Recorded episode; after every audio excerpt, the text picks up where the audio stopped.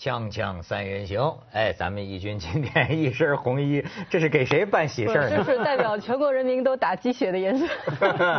呃，义军经常关注国际新闻，对吧？最近国际上有什么新闻？国际上都是关于中国的新闻的。出口转内销的 是吧？我这昨天我一个朋友本来是在澳大利亚追那个那个马航事件，说当地的电视台 ABC 台大篇幅报道文章和马伊琍的事情，他都看呆了，说马航的事情完全在最后，因为当地的媒体本来一直很关注中国人在这件事情上，就是在马航事件上的情感关注，忽然发现中国人的情感焦点转移了，而且特别好玩，他就说。发现说很奇怪，说中国人婚外恋应该不算什么，他们过去不就是多妻制吗？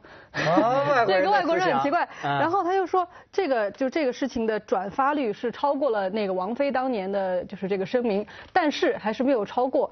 呃，是奥斯卡奖上面那个主持人自拍自拍的那个同性恋，对叫艾伦什么？我很喜欢那个女的，我也喜欢她。那个女的把就所有的这个奥斯卡大明星拉来照了一张相，创造了有三百四十万的这个转转发，说文章这个就快逼近了。对，说美联社、BBC 全部都在转这个事情。没错，这太奇怪了。过去是你知道，我们说这个国际章啊，说的是章子怡，现在换届了，嗯。没有，他那个澳大利亚的电视台叫新闻是在哪个时时段？新闻时段，新闻时段就一上来说很大的篇幅在说这个。所以他的重点也不是讲文章啦，是说中国人怎么感情转移啦。然后怎么会？其实还黑了中国人一下嘛，说以前是一夫多妻嘛。黑吗？还是表扬？哎，其实以前大家误会了，没有多妻啊，以前是一夫一妻多妾嗯，而且纳妾的要求蛮严格的，蛮多规定的，比现在我们中国人一代不如一代了。现在对以前还可以数目一代不如一代，对对，因为以前你还可以按照有规则嘛，可以可以纳妾嘛，对吧？可以老婆同意你养得起这个那个，现在都不行了。现在你嗯，我怎么听着还是感慨呢？你这还是觉得感慨？普通话叫什么？门都没有是吧？门门都没有，门都没有，门都没有。对啊，我听说像香港是到七零年代才废除嘛，禁止那。所以你就不要奇怪这个谁啊？何鸿是不是何鸿燊？对吧？因为他就是这个法律改了之之之前就有的，是不是？可是我听说最近有些朋友想翻案。因为香港流行什么法案啊，都要咨询一下嘛。哎，当时这个法案没有咨询的，可以说不正当的，没有合法性。当然，当然，当时是殖民地政府，他没有咨询的。政府说，哎，不准就不准。哎，现在咨询一下，可能很多女同胞都觉得不应该禁止纳纳纳纳妾，你知道吗？有人分摊一下女同胞啊。哎，可能是这样。为什么呢？哎，我们前以前也讨论过嘛，好多时候一夫一妻哈，其实特别对城市里面的呃，你有经济能力的女人，不见得是好的事啊，因为她不需要靠一个婚姻来保护她的财产等等，对，反而是说第一个。他一夫一妻哈，他没办法，男的不够分嘛。你的意思就是，如果对等的一妻也可以多夫，我觉得城市女性是另外另外一另外的选择。我意思是说，好多城市里面的女同胞都觉得我不需要一个完整的老公，太烦了。我自己有我的工作，我需要半个就好了，或者说三分之一个啊，大家来分一分。嗯，这个啊。国际上对这个事儿啊这么样的关注，其实我觉得他们就是对中国热点的关注。他们在微博上找中国的新闻，因为中国没有新闻，除了这个事儿，你知道吗？所以他的角视角就是你们怎么全国人民都在关心这个？对。所以 我发现现在咱们有个凤凰新闻客户端嘛，嗯，也够狠的，这么一帮标题党呢。就是他们咱们那天《锵锵三人行》讲这个节目啊，我一看他们在上面命了个标题，说。狗仔当道，新闻蒙羞。哦我也看到了。我说我没说过这个话呀。后来我一看呢，原来这是新华网评文章事件的一些文章的题目，他给安到我的节目名字上面。你不是新华社的吗？我曾经 是。同意你们社论吗？我觉得我能理解他为什么发这个文章，好像网上有不一样的看法。有不一样的看法。对对对。对，说这个什么呢？他基本上就是说啊，说的很好，我觉得就是在这个友善。明确列入社会主义核心价值观的时代中，文章事件如与新闻报道有关，无疑就是中国新闻界需要警惕的一声警钟。哎，是有又有一些人，我在腾讯上有看到，主持人就反对他，就是说，比如说，就是说这个新闻啊没有超过这个底线，呃，就是说是是吧？然后就是说呢，这个说是在广东省中级人民法院多少年前判了一个判例，就是那个为刘德华跳海那个，哦你记得那个女的吗？那女孩在红磡跳的海吗？是是是，咱们老公对司那边。当时为这个事打过官司，然后他就有一个判例，说提出了一个概念，广东省中级人民法院叫做自愿型公众人物。嗯，就等于说啊，公众人物你的这个没有隐私权，哎，当然你不能到人卧室去拍，不能不能你不能侵扰人，犯法不能犯法，对吧？但是就是说，你公众人物的一部分合理的这个隐私权啊，在你自愿成为公众人物的那一天，你就已经让渡了。嗯，呃，不受保护，呃，不就是呃，这这就像那天幼婷说的一样，他就是说，哎，你干这一行的时候，你就知道有狗仔队，于是你还选择成为公众人物，于是这就是你要承担的。哎，但是我那天一想啊，要不说中国是个过渡年代啊，嗯。他说的这个就不包括我，嗯，我进这一行的时候，大陆没有狗仔队，好吧？如有娱乐新闻了。对，但没有狗仔队。嗯我那么如果那个时候，我觉得有人跟我说是要这样的，嗯是要像今天这样的，哎，我真的是要想一想，我我我还进不进？可是有多少人会告诉你这件事情？我的意思说，其实很现在啊，很多的明星在抱怨说，哎呀，狗仔队真烦，炒我们绯闻。但是很多时候他们也在利用这个狗仔队。在香港，可能您知道，好多时候有的一些剖出来说，这个这个明星啊，家里面换衣服什么裸照，这个都是他们通知狗仔队过来拍的。假但的包括戴安娜王妃，我看不是最就是最近有一部电影就讲她的嘛，她当时跟那个叫做多迪吧那个人，那个就是啊那就那个富商在那个船上那些那个照片，电影里面说的就是她自己打电话给人来拍的，她想气一下她之前的一个男友和这个王石，她打电话叫人家来拍的，所以我就觉得。绯闻这个明星跟狗仔队之间的关系很复杂，咱们不能直接说啊，他们就是来害我们的，你们有个相互利用的过程。对，刚讲到的判例，我觉得蛮好奇的，我回去要找来看看，因为我们很难说什么才叫做公众人物，有多大叫才叫公众？你算不算？我算不算？不算对啊，文涛 当然是算哈，没错那那这什么时候我怎么知道？好像微博一个所谓的不实言论转了五百次，这是要受罚，四百九十九就不受罚。我估计那个有狗仔追你就算了，没有没有人追你，说明你还 没有价值。那所以这个很难很难说。嗯那另外的最重要的是什么呢？现在的我们说狗仔队，假如可护的话，不仅是追公众人物。嗯他在路上寻常百姓，他看到一个嗯漂亮的女生，哎，看到的你做的很不好，坐姿很不雅，或者说跟一个比方说呃十六岁的年轻人抱在一起，他也拍你，也对登，然后就算是犯法的，然后这个就是那个《世界新闻报》就是这个问题嘛。对他不是他讲的很好，我觉得确实有这么一个问题。好，如果按照这个说法哈，你是自愿型的公众人物，嗯但是假如您跟你好的不是女明星，是一个普通啊平民女子。那么你狗仔队毫不犹豫的对就会拍他，甚至跟踪到这个平民女子的家里。那这个平民女子，那难道你能说谁叫你跟公众人物好？你活该，对对吧就我？刚才说的，就是说利用媒呃，就是媒呃明星利用这个狗仔队，但他们之间的因果报应不是一对一的。可能这个明星他本身是，反正我愿意出名了，我接受这样一个惩罚，但是他这个东西可能报应在另外一个，就你说的，他跟别人好的时候，嗯别人会被沾染到。可是所以我说的还不仅可能跟明星无关，我说可能两个都不是明星，不是说一个普通人跟明星在一起，是说 OK 普通的，比方说我的今天我的姐姐 OK 哈，普通老百姓，然后她跟一个很年轻的男生在一起。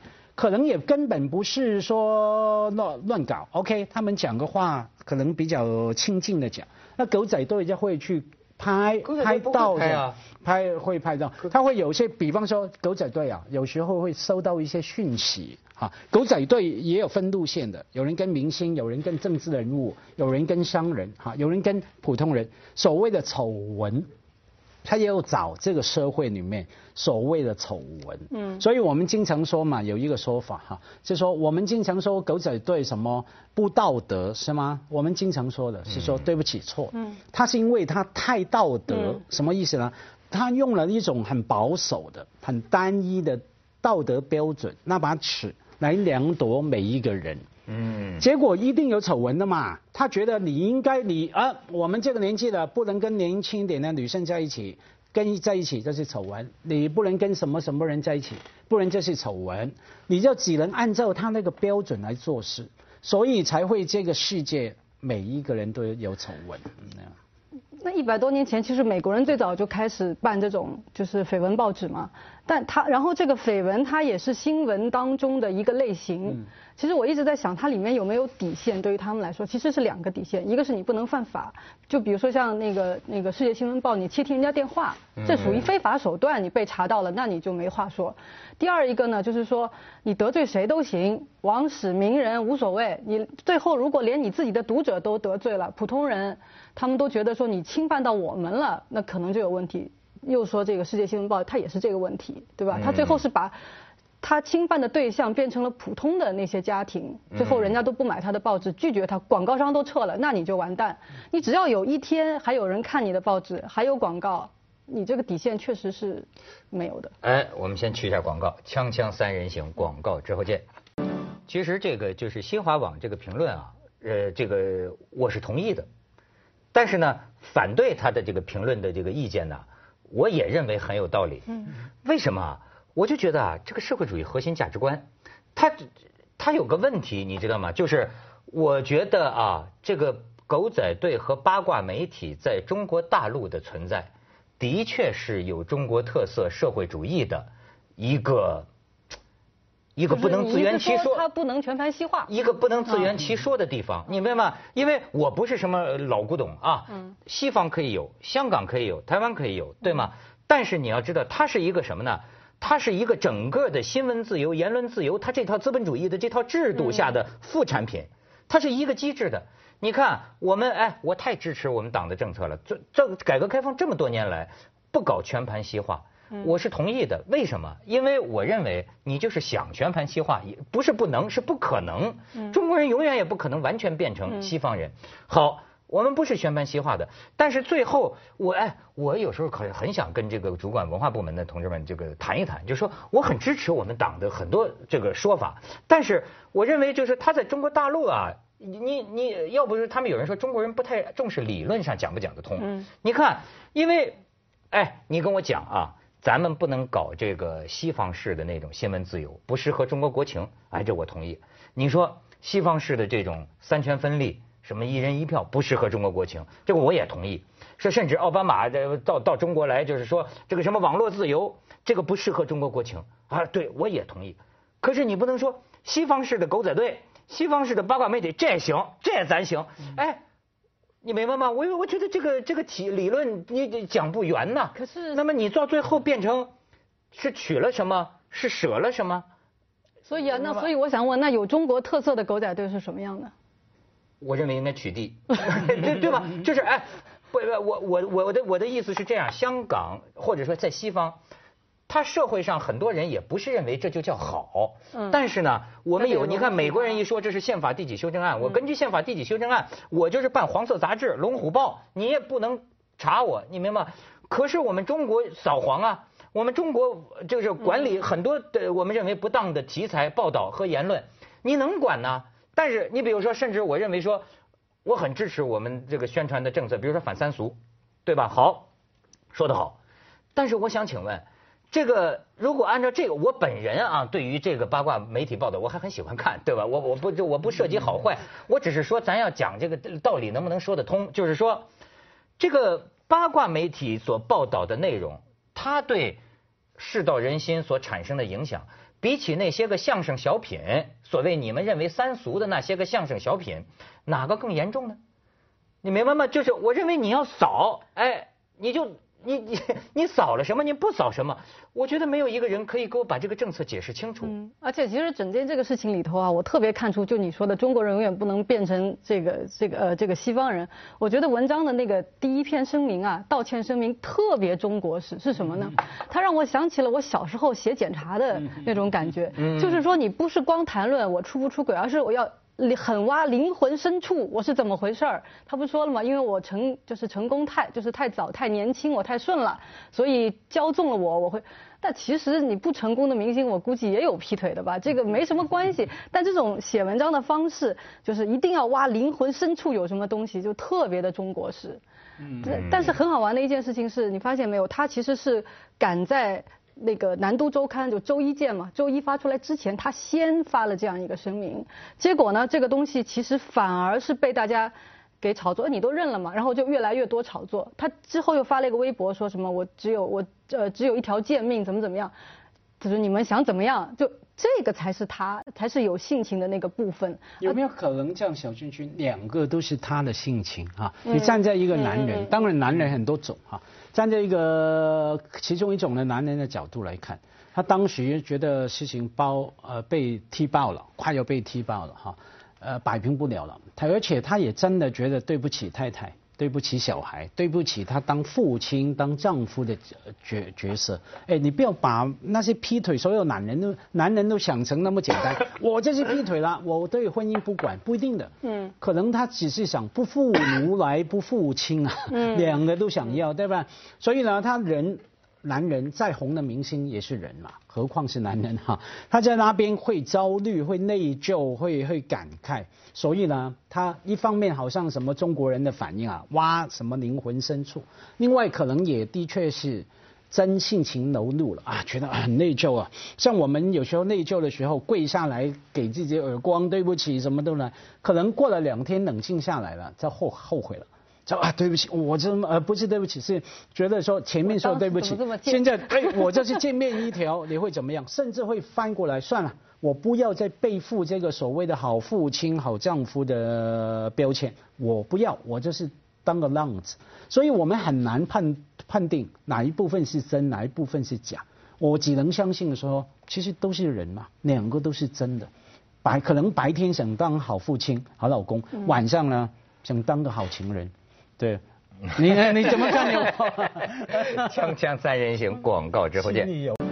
所以就说一个社会里啊，什么样的新闻都有，对吧？但是哎，我这么想这个问题，我拿人身上的器官打比方哈，我把这新华社的和他的反对者，其实是不是可以这么说啊？比方说，就像说这个人呐，你看有脸有屁股，对吗？嗯。你看啊，一方面来说，有些人说啊。这个你不能把脸，你不能把屁股当成脸，对吧？比如说有些个咱们认为呃有格调的新闻报道，或者是公众利益的，我们通常认为它是脸，对吧？往往很多人会认为呢，这种下三路的东西呢是屁股。可是呢，从另一种世界观来说，也有很多人说你不能搞歧视，对吧？人身上的器官是平等的，你凭什么认为脸一定就比屁股尊贵呢？他怎么？他在最科学的意义上讲，人的脸和屁股是平等的，都是新闻，对吗？都有权利存在。但是事实上，你又确实会觉得脸和屁股不太一样。哎，我这个比喻在。那下下回我觉得人类制度还是有点约束，你不能把屁股放在上面。那我们这样，我们这样给文涛建议，下回有人说我们亲一下，你就问他亲脸还是屁股？哎，你来说，我跟你讲，我说这个话是多么的有根据。这个南都周刊的总编叫陈朝华还是叫陈朝华？陈朝华。我多年以前啊，主持过一个颁奖活动，他这个得奖了，他这个南都周刊他得奖，他上台领奖，当然他也是幽默一下，但他说的很有意思。你看这个南方这个报系啊，是不是包括南南南方都市报，还有这个南南南南方周末？呃，他是幽默一下，但是我也就一直记得他这句话。他说：“你看我们这个南南方这个体系啊。”有上半身，他说今天呢，我就是代表下半身来领奖。你看，昨天我还看到这就是我说的吗？对，某下半身吗？某大网站的这个主页哈，上面是很严肃的新闻，下面你往下拉就是一个男模背后的 裸体的，就是秀屁股嘛，然后对嘛？就是这样。现在上上半身是严肃，下下半身就是让大家看嘛？那么现在像有些所谓的这个这个人站在这个脸上的哈。就是说屁股太脏了，为什么还要屁股存在？但是屁股这一方就说啊，我们也是有有去报道的权利，公众也需要屁股，对吗？听你这意思，你还是捍卫这个狗仔队了，又变成。我不知道我捍卫什么，我也弄不清。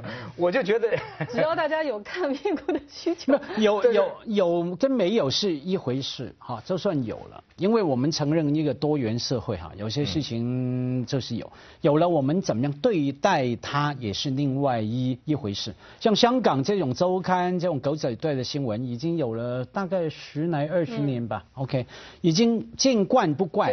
觉得哦，就这样看看，你们不太相信，看来好玩的嘛，就是好玩，两天就忘了哈。对对对对，不用不用那么在网上好像十冤九仇，天不共戴天之仇一样，就骂来骂去，我觉得没没有必要。我就想起来，就在英国的时候哈，英国的新闻是做的，他有最专业、最好的、最优秀的记者，最好的新闻就是那种硬的新闻，上半身的新闻。然后你去那那个超市里面，一排一排的八卦杂志，它有最。你说的下三滥的这种东西，但是也是做的最精致，然后大家也会觉得见惯不怪。我买菜的时候，我也买一份这个报纸看一下，然后看完我过两天就忘了，下礼拜又出新的了，没有到那种全社会大惊小怪。你知道我们现在的真相是什么？我们的脸全蒙着面具，看不见脸，嗯，所以我们只有屁股露出来。按说屁股是应该穿上裤子的，但是你看，我们脸是假面具，对，脸是假面具，屁股倒是真实的。接下来为您播出《文明启示录》。所以我说我不是支持谁。